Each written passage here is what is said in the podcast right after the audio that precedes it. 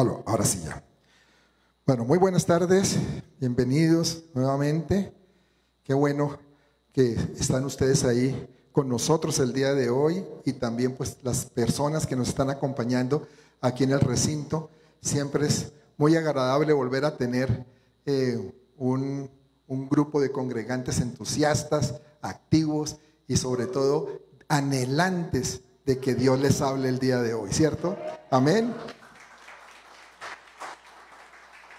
Bueno, hoy quiero decirles que estamos viviendo en un mundo que está en constante preocupación, ¿cierto?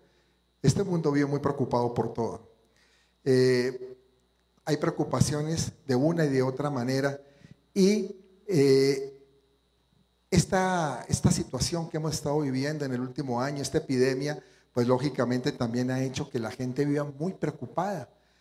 Y pues al fin de cuentas los resultados no son a veces los mejores, se ha tenido pues muchos contagios, gente que ha muerto, pero hace que la gente se preocupe cada vez más. Y todo esto ha traído pues tristeza y desespero al mundo. Yo quiero yo pues dejarles un mensaje de que realmente nuestra vida no debe manejarse bajo un estado de preocupación. No es, pueda que el mundo viva preocupado, pero nosotros, los que tenemos una fe y una esperanza, no tenemos que movernos dentro de ese estado en el que está el mundo, sino nosotros debemos caminar confiados y descansando en Dios. Y la Biblia nos trae muchas respuestas precisamente a ese respecto y para que no vivamos en un estado como vive el mundo, un estado de preocupación. Y una definición de preocupación es la de una inquietud o temor de que algo despierta a una persona. Eh, normalmente la preocupación se asocia con, con, angustia, también con inquietud, la gente está inquieta eh, de, de, algo que vaya a ocurrir. Realmente eso es la preocupación. Si, si vamos a ver como la, la definición más eh, precisa a la palabra, podríamos decir es ocuparnos antes de tiempo, preocuparnos. Y es porque la gente se vive eh, como eh, angustiando o afectando por algo que todavía no ha pasado. Y eso es lo que podemos llamar como preocupación. Y hay preocupaciones de, de todo tipo. Hay personas, por ejemplo, que se preocupan que porque mm, su equipo de fútbol de pronto eh, lleva dos partidos seguidos sin ganar. Y entonces eso ya les causa angustia y preocupación. Claro, hay otras preocupaciones en donde eh, una persona está sin trabajo y no sabe cómo va a hacer entonces para pagar todas sus cuentas. Entonces son diferentes niveles de preocupación realmente, ¿cierto? Sin embargo, las dos son preocupaciones por algo que de verdad no debería estar existiendo en una persona si realmente está confiando en lo que Dios dice. Eh, yo digo que preocuparse es como tener una, una alarma en el cuerpo que de pronto se activa antes de tiempo, que se enciende, ¿no? Y entonces quedamos preocupados, angustiados. Es como cuando, cuando suena de pronto, digamos, la alerta sísmica, pero suena antes de que suceda, ¿cierto? Pero sabemos que algo viene y entonces nos angustia. Pero eso puede ser algo que, lógicamente es normal porque nos está avisando de que algo va a pasar y que nos movamos. Pero el estar preocupados es algo como que también una alerta que tenemos ahí, pero de pronto no va a pasar nada. Pero estamos angustiados, estamos afanados. Y no tenemos que estar en esa situación porque eso es vivir la vida eh, en un estado peligroso, sin ninguna otra alternativa que nos permita relajarnos, que nos permita disfrutar de las cosas, de las cosas que Dios nos ha dado, de las cosas buenas que hay. Y, que no nos permita pensar también que no tenemos otra alternativa. Y si la tenemos. Y esa alternativa se llama Cristo Jesús. Cristo Jesús. Démosle un aplauso al Señor Jesús. Cuando, cuando nosotros salimos y miramos alrededor y vemos este mundo que, nos tocó vivir, podríamos o podemos decir que tenemos mucha razón para preocuparnos. ¿Mm? Como está el mundo, pues Claro, hay muchas razones. Eh, hay un medio ambiente, por ejemplo, cada vez más contaminado. La maldad sigue creciendo y acechando a todas las sociedades, en todas partes del mundo, no solamente aquí, en todos lados. Hay una maldad creciente. Aparecen también una serie de enfermedades que están llegando a las, a las poblaciones, a, los, a las naciones, que están eh, acabando con mucha gente. Y entonces eh, inquieta si, si realmente va a haber una solución, una cura a esa enfermedad. Y así podemos seguir enumerando una cantidad de razones que hay para realmente decir, claro, tenemos que preocuparnos. Y eso pues no es lo que Dios quiere. Eso es ir caminando por el terreno de la preocupación. Y muchas personas terminan alcanzando, es como un, un, un grado. Eso es como tener un diploma, ¿no? Que diga licenciado en preocupación ¿no? Dado por la Universidad de la Angustia. ¿Cierto que no? No debemos estar así. Ese no debe ser nuestro estilo de vida. Y yo quiero que este mensaje les cale, les llegue hondo, les llegue al corazón, porque realmente tú no tienes por qué vivir así si conoces al Señor. Si tienes fe en ese Cristo que vive en ti, que está en tu corazón. Amén. Hay personas, por ejemplo, que, que se van a, a dormir preocupados porque no sabe si se van a despertar al otro día. Y hay otros que se despiertan preocupados porque durmieron mal esa noche. Y así, en una constante zozobra. Hay gente que hasta le preocupa que alguien vaya a descubrir que la lechuga engorda. Imagínense. Está el grado de angustia que de preocuparse por todo, que hasta piensa en unas cosas tan, tan insignificantes y tan absurdas, ¿no? Hay otras que son pues pues más delicadas, ¿no? Por ejemplo, eh, la mamá de una, de un adolescente que no sabe si la niña eh, con qué amistades está, qué está aprendiendo, qué pasos está dando. La niña no le quiere contar las cosas a su mamá y eso pues la mantiene en un estado de preocupación. Entonces hay por eso, lo que quiero decir es que hay diferentes maneras de, preocuparnos, formas de preocuparnos. Eh, cosas por qué preocuparnos. Sin embargo, yo quiero hacerles una pregunta. ¿A ti no te gustaría dejar de preocuparte por todo? ¿O no te vendría bien vivir como en un refugio fuerte que te proteja de todos esos elementos adversos de la vida? Como que si estoy refugiado aquí. ¿Verdad que sí? Yo estoy seguro que prácticamente todos lo desean y que, y que todos quieren ser libres de eso, de la angustia, libres de la preocupación. Y esto puede ser posible. Esto puede ser posible porque Dios nos lo ofrece. ¿no? Él nos ofrece una vida libre de preocupaciones. La palabra tiene muchos versículos en que nos habla de esto, en que nosotros podemos vivir siendo ajenos a las preocupaciones. Lo que pasa es que en el fondo no queremos. Tendemos a sentirnos a veces irresponsables si no nos preocupamos, cuando Dios dice lo contrario. Y hay que ver la diferencia entre preocuparnos o tomar acción por las cosas. Ahí donde está lo que hay que hacer. Es distinto, pero todo lo llevamos el terreno de la preocupación. Ah, porque tenemos que, que mantener nuestro diploma, ¿no? de licenciado en preocupación. Entonces eso hay que, hay que sostenerlo y hay que hacerlo eh, eh, evidente ante la gente. Pero el Señor creó como un domo. ¿Saben lo que es un domo, no? Como una marquesina, algo de protección. Y si lo vemos de otra forma como una biosfera, que es una, una capa para la vida y que es ideal para nuestro corazón. Y su palabra nos dice en Filipenses 4, 6, 7 algo. Primero nos hace, aquí nos hace una invitación y luego nos ofrece un resultado por aceptar esa invitación. Vamos a verlo. Filipenses 4, 6, 7 dice, por nada estéis afanosos, sino sean conocidas vuestras peticiones delante de Dios en toda oración y ruego con acción de gracias. Aquí hay una invitación. Te está diciendo, no, pues mira, Lleve tus peticiones ante el trono de Dios. Llévalo. Haz oración, ruego y sea agradecido con lo que Dios te da. Y luego viene el resultado. ¿Cuál es el resultado? Dice, y la paz de Dios, que sobrepasa todo entendimiento, guardará vuestros corazones y vuestros pensamientos en Cristo Jesús. Hay un resultado que vale la pena. Démosles aplauso al Señor.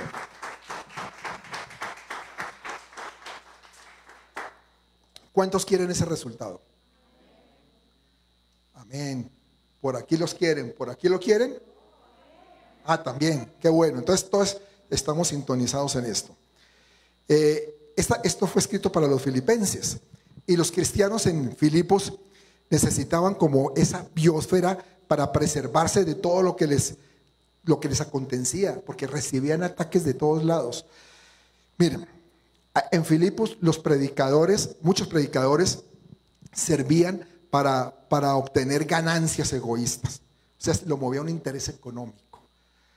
Otros, eh, había, bueno, había miembros rencillosos dentro de la congregación para que, que, lo que hacían era afectar la unidad de la iglesia de Filipos. Habían también maestros falsos que predicaban fuera de lo que era el evangelio de la cruz hablaban cosas que no debían hablar. Incluso creyentes que tenían diferentes dificultades porque no tenían dónde dormir, no tenían un techo, no tenían a veces comida. Todo esto está ahí en la palabra. Ustedes, si ustedes leen la carta a los filipenses de Pablo, encuentran todo esto que les estoy diciendo. Todo esto les acontecía a ellos. Entonces era una situación bastante difícil, porque por un lado tenían persecución por fuera, ¿no? Los cristianos en ese entonces eran perseguidos, pero por otro lado tenían una cantidad de problemas por dentro que ni se imaginan. Entonces eran cosas más que suficientes para vivir preocupados, para vivir angustiados. Y los creyentes en Filipos tenían problemas de, de tal tamaño como los que tenemos hoy. Porque hoy los problemas tampoco es que sean más fáciles o más llevaderos, si podemos llamarlo así. No, también hay problemas muy grandes en, esta, en este mundo y en la iglesia actual inclusive. Y tanto a ellos, a los de Filipos, como a nosotros. Dile, a nosotros, a mí, dile. Dios nos hace una fenomenal propuesta. Nos dice, no se preocupen por nada. No estéis afanosos por nada. Eso es lo que dice Dios, eso es lo que dice su palabra. Y Jesús también habló de, de la preocupación. En Mateo 6:27, él ahí sintetiza lo que es estar preocupados, ¿no?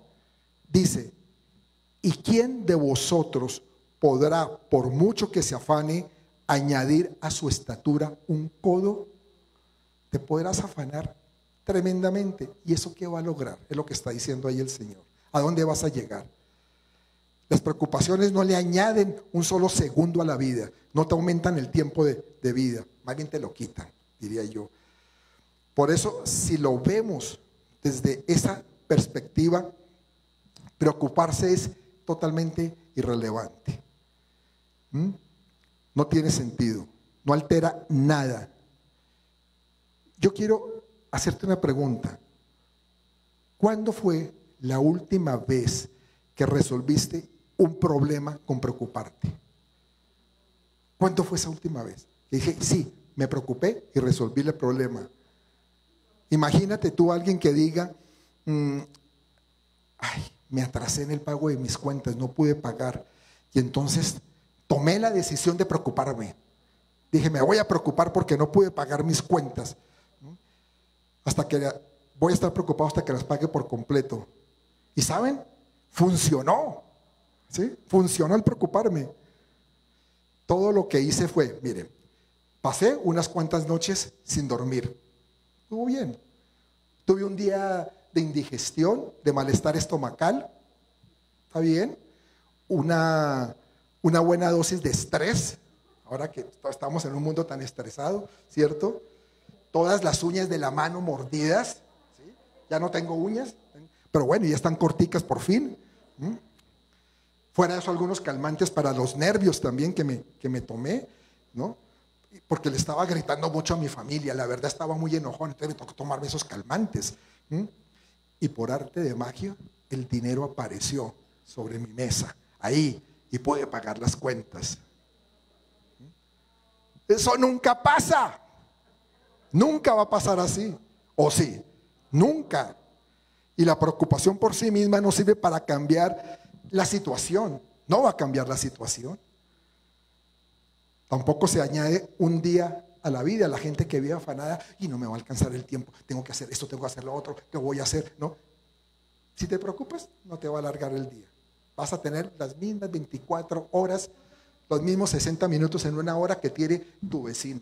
Y él vive calmadito, tranquilo, ¿cierto? Entonces eso no va a mejorar nada tu vida. La preocupación no te va a ayudar. Pero sí te va a ayudar a tener problemas emocionales y físicos.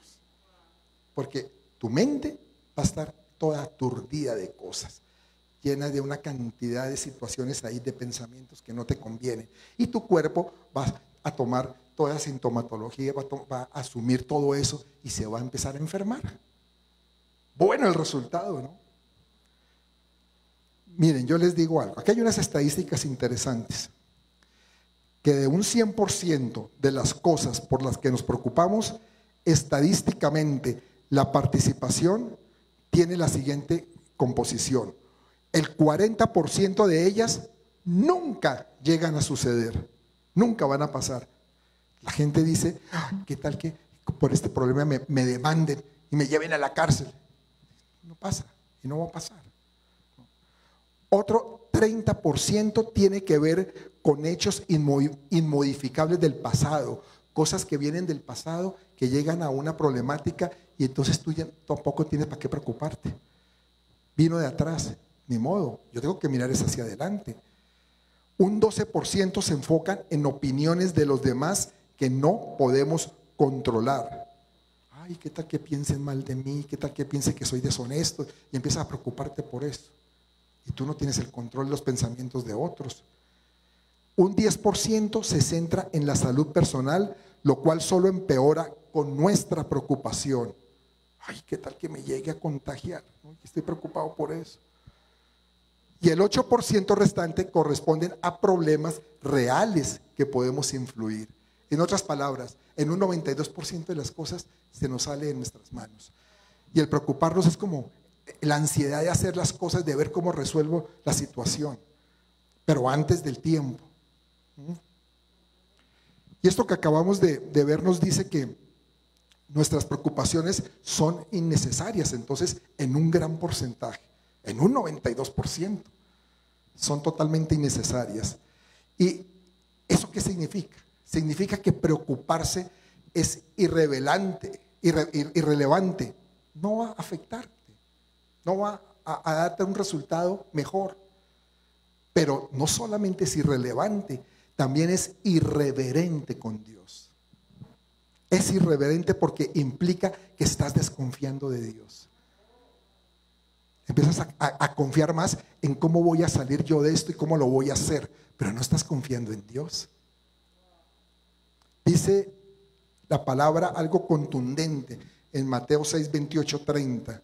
Dice, Mateo 6, 28 al 30. Y por el vestido ¿Por qué os afanáis? Considerad los lirios del campo, cómo crecen, no trabajan ni hilan, pero os digo que ni aún Salomón con toda su gloria se vistió así como uno de ellos. Y si la hierba del campo, que hoy es y mañana se echa en el horno, Dios la viste así, no hará mucho más a vosotros. Y mire cómo termina, hombres de poca fe. Si Dios cuida de todo eso, si Dios hace todas esas cosas, ¿cuál es, primero que nada, la, la mayor obra de su creación? Dile, yo. Díselo, créelo, díselo, yo. Dilo yo allá en tu casa, dilo yo. Entonces, ¿cómo Dios no se va a ocupar de tus cosas? No va a preocupar, Dios no se preocupa, Dios se ocupa, se ocupa de lo que tú necesitas, de lo que tú deseas, de lo que tú tienes necesidad para vivir en este mundo. Pero a veces vivimos afanados por todas esas cosas, ¿verdad? Y aquí dice, hombres de poca fe. Lo que, ¿Qué implica esto? Esto lo que nos está diciendo es que la preocupación significa que es una fe frágil. Y no es que, que sea nuestra intención dudar de Dios, pero te digo algo, cada vez que nos preocupamos, sí estamos dudando de Dios. Así tú no, no, sea, no lo hagas con intención, pero estás dudando de Dios. Recordemos que el apóstol Pablo nos dice en lo que leímos de, de Filipenses que por nada estéis que afanosos, por nada. No dice de pronto en algunas cosas o dice por pocas cosas, por muchas cosas. No, dice por nada. Nada. Eso es una, una, una palabra absoluta. Como cuando decimos todo. Todo es todo y nada es nada. ¿Mm? Pero esto tampoco implica que debemos llevar una vida irresponsable. ¿No? O una vida relajada. Como, como un, como la historia de un pastor que, que era muy relajado, era bastante relajado y decía, yo no, yo no necesito preparar la enseñanza, porque el Espíritu Santo en el momento que voy a, dar la palabra, Él me ilumina y me da la palabra que tengo que decir, me manda el mensaje. Y un día pues le dijo, Señor, listo, ya me subí, mándame el mensaje. Y el Señor lo que le dijo fue, dile a mi pueblo que no estudiaste. ¿Qué implica esto? Que eso no implica que no, nosotros no debemos ser tan tranquilones, tan relajados que tampoco me preparo para las cosas, ¿cierto? Sino que tengo que actuar, que tengo que actuar, que tengo que ocuparme, no preocuparme, ocuparme. Eh, realmente el hecho de, no preocuparnos no implica que dejemos a un lado las tareas que tenemos que hacer. Todos tenemos responsabilidades en esta vida y hay que actuar, hay que movernos, ¿no? Porque tenemos que, que movernos en un diario vivir. Pero a la medida que nos movemos, la ventaja es que el nivel de preocupación baja. Mira, eso es como un ejemplo de un, un estudiante. Un estudiante puede estar muy preocupado por un examen y que tiene que aprobar. Pero a la medida que ese estudiante se pone a estudiar, y estudia, y estudia bastante, su nivel de preocupación baja, porque dice, ya estoy preparado, ya estoy bien, estoy tranquilo, que me pregunten lo que sea, que me pongan la pregunta que quieran, que yo se les voy a responder. ¿Me entienden lo que les quiero decir? Tenemos que actuar, tenemos que prepararnos para no estar preocupados. Y es claro que, que los problemas se deben manejar, todos, todos tenemos problemas y todos tenemos que enfrentarlos y manejarlos. Lo que no está bien es que los problemas te manejen a ti. Y ahí hay una gran diferencia. Hay mucha gente que vive, es manejada por las circunstancias de su vida, por los problemas que tiene que enfrentar. Eso hace un corazón preocupado, ¿no? Y, y, se paga un alto precio por esa ansiedad. Por eso es que la gente termina enferma. Por eso vienen infartos y cosas de estas. ¿Saben ustedes algo? El concepto de preocupación se deriva de la palabra griega que significa dividir la mente. Dividir la mente. Porque la ansiedad nos parte por la mitad. La ansiedad crea mentes de doble ánimo. Y en lugar de resolver los problemas de mañana, nos está robando las fuerzas de hoy. Tienes que enfrentar situaciones mañana, pasado mañana, esta semana, pero por andar angustiado y preocupado te está quitando fuerza. Y tú no puedes permitir eso. Por eso digo que los problemas no te pueden estar manejando a ti. Tú tienes que manejar los problemas. Y los manejamos cuando se los ponemos en la mano a Dios. De que Él sea el que nos dé las fuerzas, el que nos dé la solución, el que nos dé la revelación, que podamos sacarlos adelante. Porque de lo contrario, la forma en que, como decíamos, se divide la mente y la forma entonces de percibir las cosas se fragmenta. Y por eso es que recibimos a veces mensajes cerrados. La visión se distorsiona. Porque vemos las cosas que vienen del futuro de una manera equivocada. Vemos como todo lo catastrófico, cuando no es así. Porque tu mente se está fragmentando. Cosas que no pueden ser reales son los que vienen a ti. Y lo único que estás logrando es, como te dije, un desgaste, una pérdida de energía. No vas a tener energía para realmente enfrentar la situación. ¿Entiende, iglesia? Ahora, viene la pregunta de fondo, porque todo esto está muy bien, digamos que bueno, sí, tengo que dejar de preocuparme, pero ¿cómo le hago? ¿Ah? Dígame, pastor, ¿cómo le hago? ¿Cómo puedo dejar de preocuparme? Preocupar. Pero para eso Pablo ofrece una respuesta doble. Él dice, vamos a hacer lo siguiente. Hay una parte que le corresponde a Dios y hay otra parte que le corresponde al hombre. Nuestra parte que incluye, incluye oración y gratitud. Ya lo vimos, orando, orando y dando gracias. Oración y gratitud. Lo vimos en Filipenses 4:6, que nos decía que sean conocidas todas nuestras peticiones con toda oración y qué? Y ruego. ¿Y con qué? Con acción de gracias. Ahí nos está dando una fórmula el Señor. Entonces, ¿qué implica esto? Esto implica que si tú quieres, ¿cuántos quieren dejarse de preocupar? Tanto, todos, ¿cierto? Entonces, si tú quieres dejar de preocuparte, de, preocuparte más, no seguir preocupándote, aumenta el nivel de oración. Cuando aumentas el nivel de oración, baja el nivel de preocupación. Y en lugar que de estar anticipándote a las cosas con temor, debes de de levantar es una, una mirada en fe.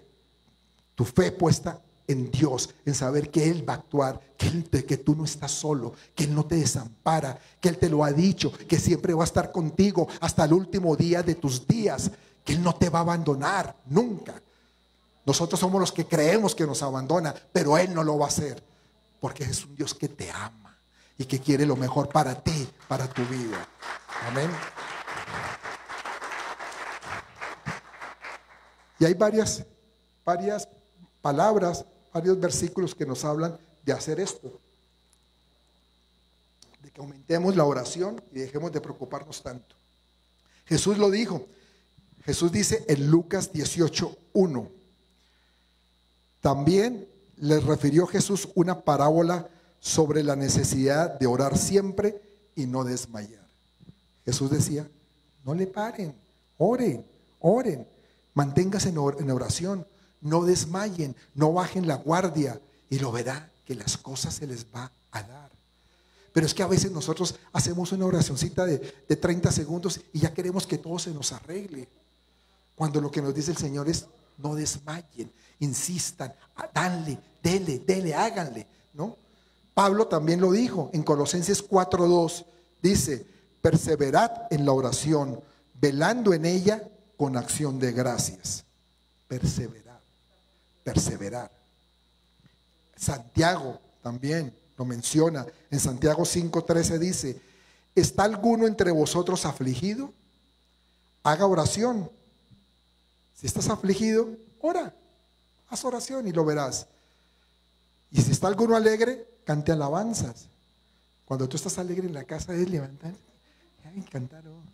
Te alabaré, ¿no? Y gozoso.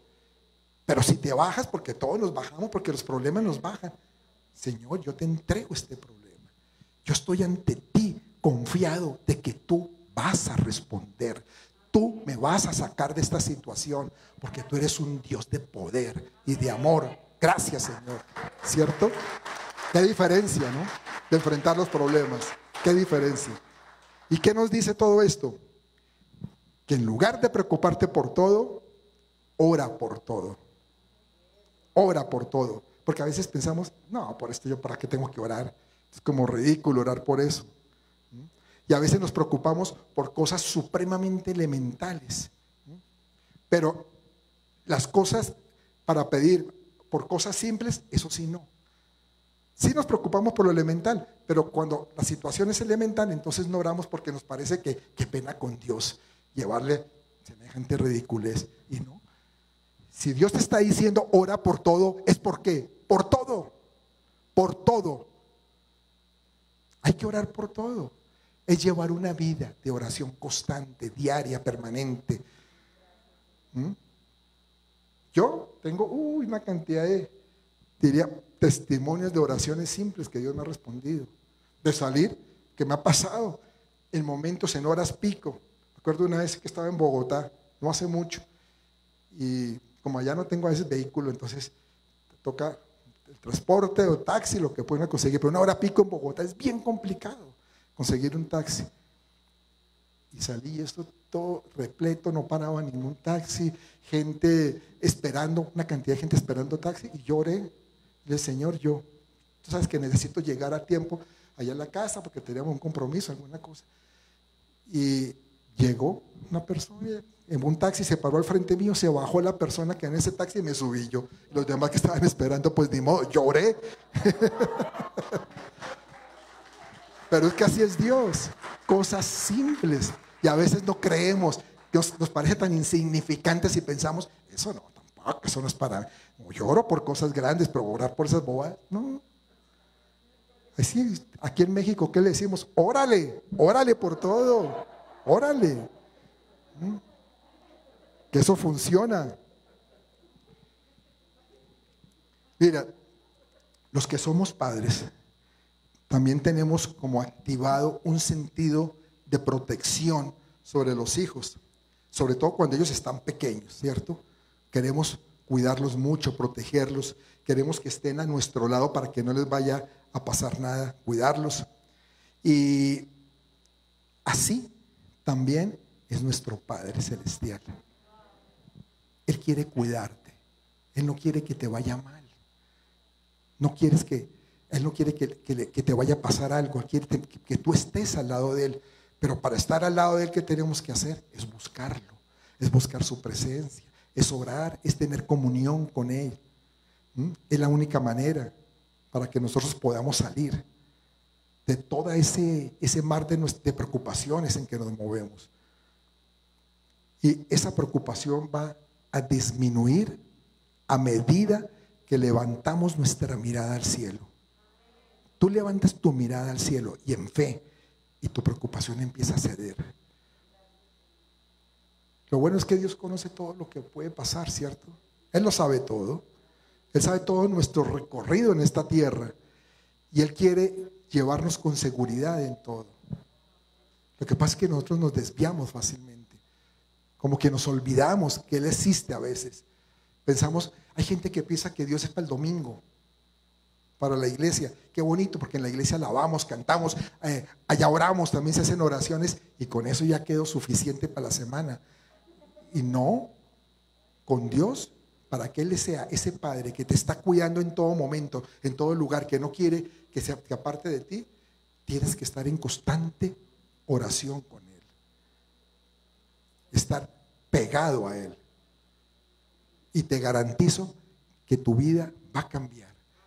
Tus preocupaciones van a quedar a un lado. Ya no vas a vivir bajo ese estado porque Dios no quiere que tú vivas bajo estado de preocupación. Él no lo desea. Él no te diseñó para eso. Un ejemplo también que, es maravilloso, que es digno de imitar, es el de David cuando joven. Él, en lugar de sentirse preocupado, atemorizado, intimidado por ese gigante que era Goliat, ¿no? ¿Se acuerdan? Esa historia, pues todos la conocemos. Él estuvo confiando siempre en el resultado final, en lo que iba a hacer, lo que iba a pasar. ¿Por qué? Porque él se enfocó en lo que Dios había hecho con él también en el pasado. Dios ya había hecho con él cosas en el pasado y él se enfocó en eso. ¿Mm? Saúl se había rehusado a dejarlo ir a pelear contra Goliat. Claro, yo imagino al rey Saúl diciendo, este flacuchento ahí, tan jovencito y chiquito, que va a poder vencer al gigantón ese. ¿De dónde? Eso, no, eso es una masacre, que lo vamos a dejar ir. Entonces él quiso que él no fuera. Pero, ¿qué hizo David? David se puso a referirle una historia.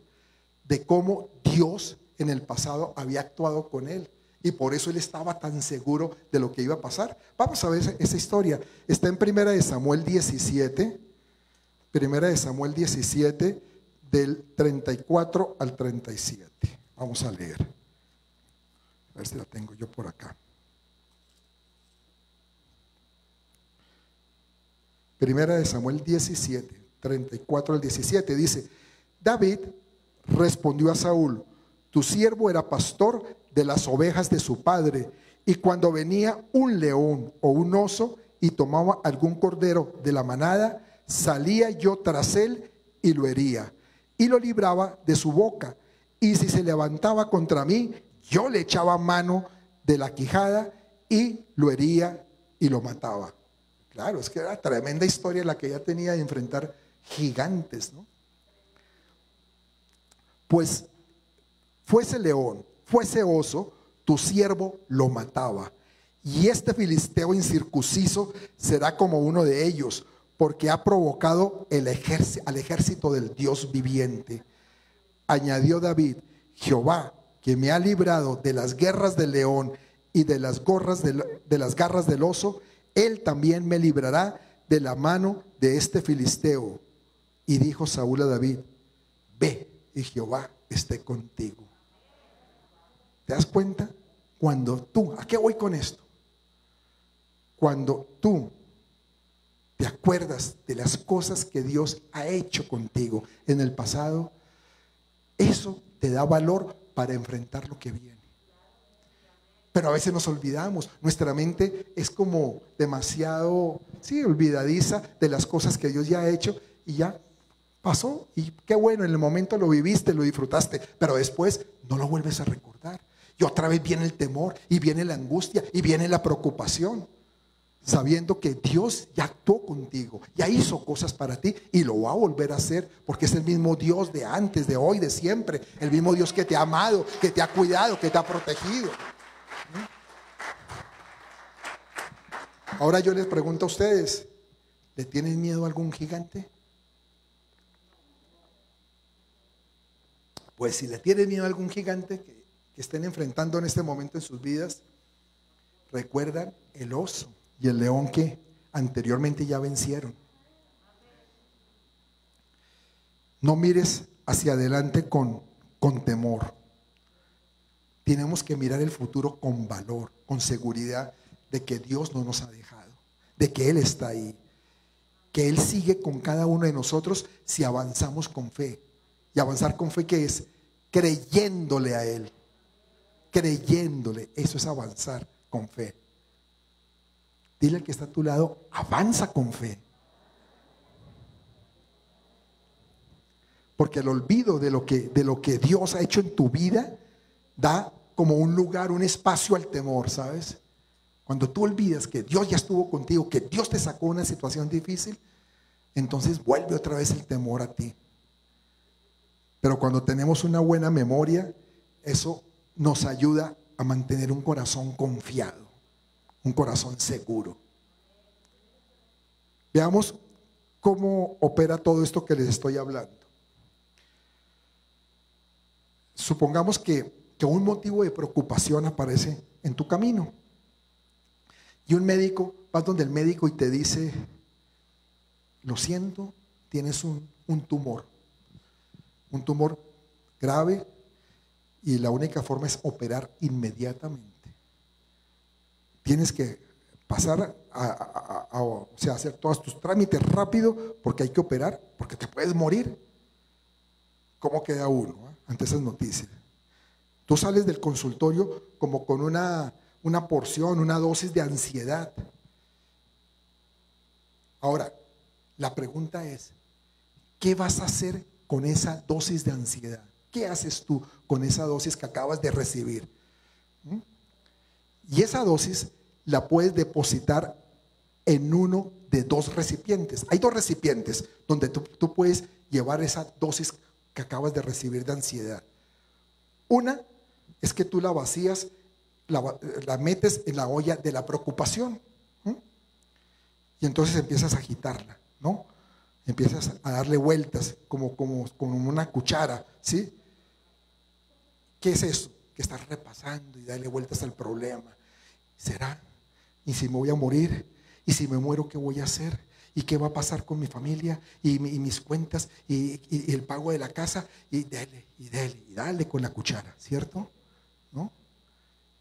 dejas que ese pesimismo te lleve a lo más profundo.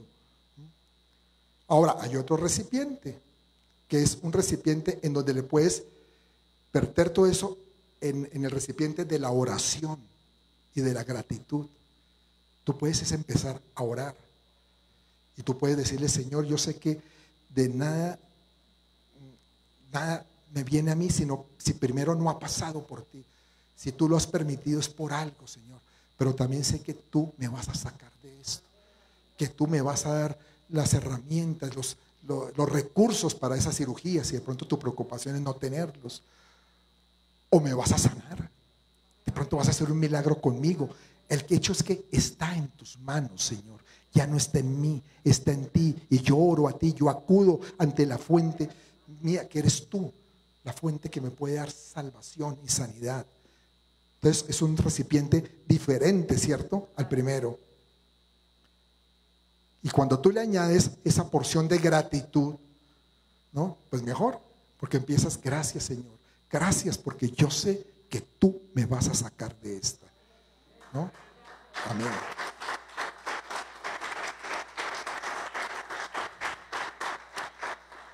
Y fíjate que tal vez tú no tienes que literalmente pensar en un oso o en un león, pero sí puedes pensar en lo que Dios ya hizo en ti. Señor, es que hace tres años me acuerdo que estaba pasando por esta situación tormentosa, que me iban a embargar mi casa, no sabía qué hacer y en el momento preciso, en lo último, me llegó un milagro tuyo y me salvaste y no me quitaron mi casa. Si tú hiciste eso hace tres años, ¿por qué no me vas a librar de esto hoy? ¿Ves? A eso es que se refiere uno en que ese oso y ese león que mataste en el pasado va a volver a repetirse en tu vida de la mano de Dios. Amén.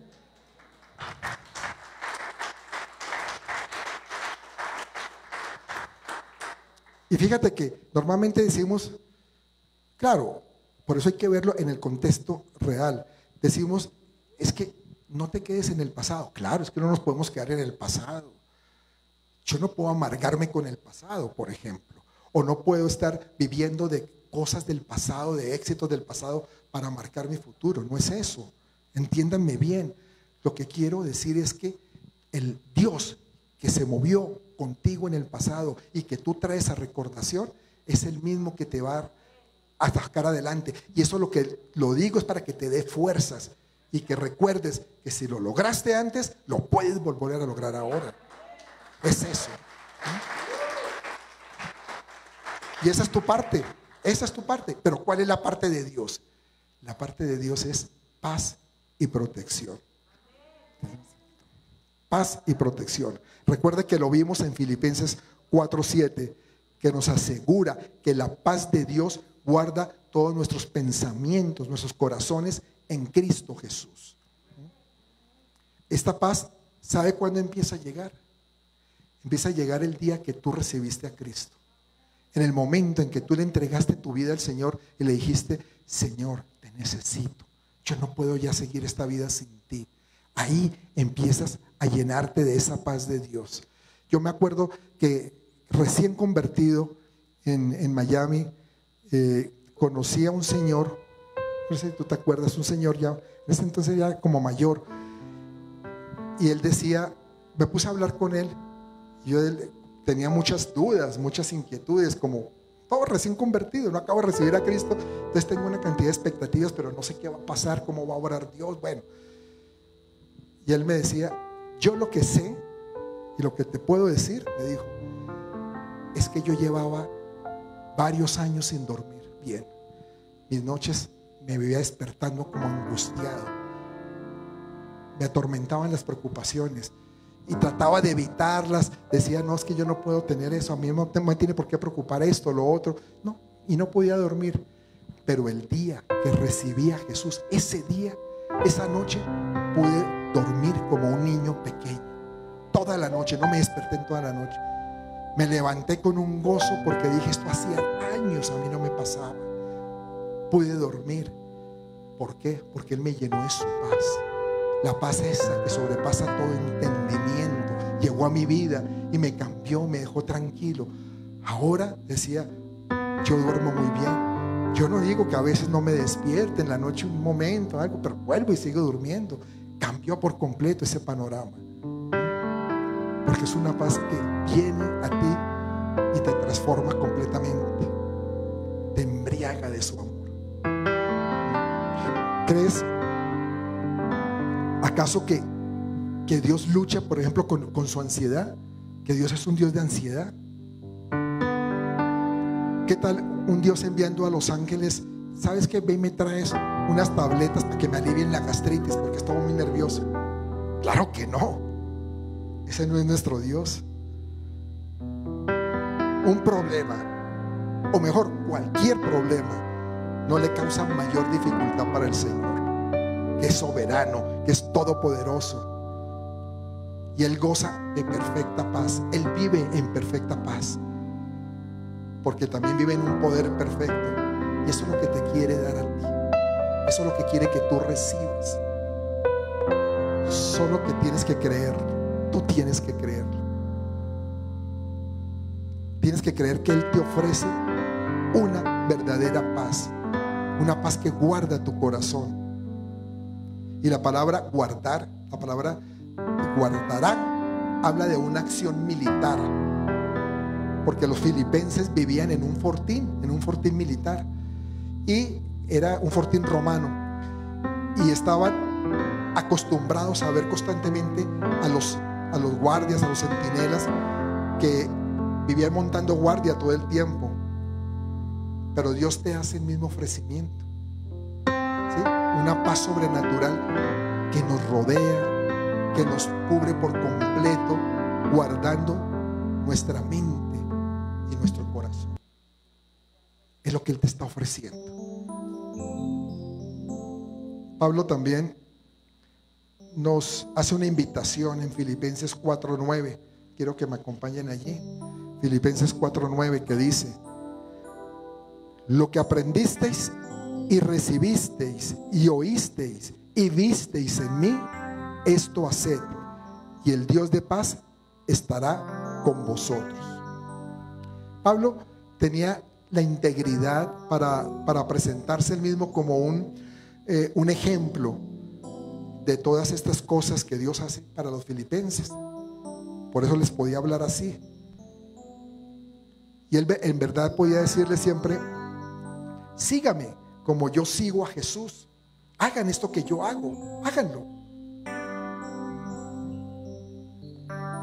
Lo bueno era que si ellos hacían lo que Pablo les había instruido, no solo tendrían la paz de Dios, sino que también el Dios de paz estaría con ellos. Tendrían la paz de Dios, pero el Dios de paz caminaría con ellos. Y por eso hablábamos de un domo, que esa paz es como un domo, un domo que nos está protegiendo, que nos cubre todo tiempo, que nos cubre en cualquier circunstancia que estemos viviendo que tú la tienes, que lo creas, que tú la tienes, que la puedes pedir si es que sientes que no la has recibido. Dios te llena de esa completa paz. Y yo voy cerrando preguntándoles si, si tú estás demasiado cargado con algún problema o problemas que te están agobiando. Pues hay una solución, ya saben cuál es la solución. Nos dice primera de Pedro 5:7. Echando toda vuestra ansiedad sobre Él, porque Él tiene cuidado de vosotros. Recuérdalo siempre, es el Padre cuidando a sus niños pequeños, protegiéndolos, teniendo cuidado de cada uno. Y aquí encontramos en esta palabra de Pedro un verbo que es enérgico, que dice echando, ¿no? Echando, no se refiere simplemente a, a poner, a colocar, a depositar, ¿no? de pronto en forma ocasional, sino que Pedro emplea el mismo verbo que encontramos también en los evangelios, cuando hablaba de, cuando Jesús decía, echar fuera demonios, echar, echar, arrojar, desalojar, quitar, ¿no? Con plena autoridad, echarlos. ¿Y qué significa todo esto? Que tú tienes que hacer lo mismo con tus temores, con tus preocupaciones. Tú tienes que echarlos fuera de tu vida. Permitir que Dios tome las riendas de cada situación. Ahora, no nos está diciendo que nunca vamos a tener ansiedades. No me malinterpreten. Porque Él está diciendo eso. Que no, no, no está diciendo que vamos a tener ansiedades, sino que sí vamos a tenerlas. Sino que cuando las tengamos, las echemos sobre Dios. Porque siempre van a venir a nuestra vida ansiedades. Pero ¿sabes qué? Tenemos a dónde vaciarlas, en dónde depositarlas. En el mejor lugar, en el mejor recipiente que está en Dios. Es como cuando, cuando vamos en un, en un coche y el barro, creo que nos ha pasado a todos, ¿no? El barro llega y salpica el, el vidrio, el, vidrio limpiabrisas. Y entonces, ¿qué hacemos nosotros? Activamos, porque en ese momento sentimos preocupación, se nos nubla la visión, decimos, ay Dios, espere porque por pronto me voy a salir de la carretera.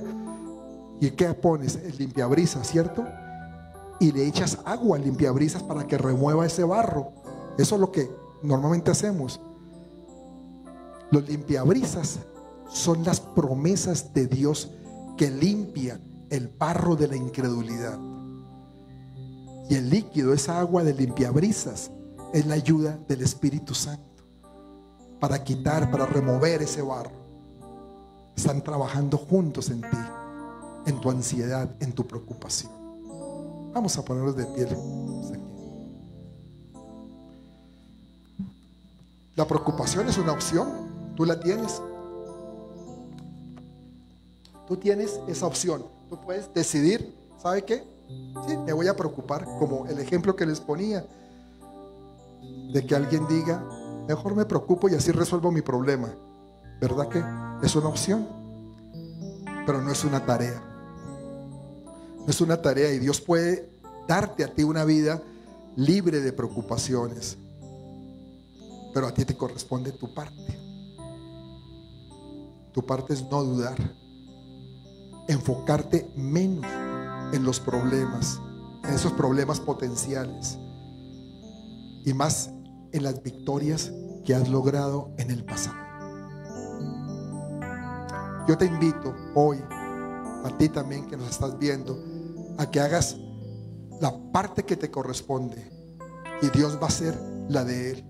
No hay duda que Él lo va a hacer. Él nos lo prometió y Él siempre cumple lo que promete. No temas. Iglesia, no temas. Dios guardará tu corazón con su paz. Una paz que, que no entendemos a veces. ¿Cómo puedo entender en medio de, de este dolor, de esta aflicción que estoy viviendo? ¿Cómo puedo entender que yo tenga gozo o que yo tenga paz? No la puedo entender y menos la vas a encontrar en el mundo. El mundo no, porque el mundo menos va a entender esto. Allá no la vas a hallar. En este mundo en que nos movemos tan turbulento. Es una paz totalmente sobrenatural. Pero tenemos acceso a ella. El hermoso, la tenemos. ¿Lo crees? Amén. Vamos a cantarle esto al Señor.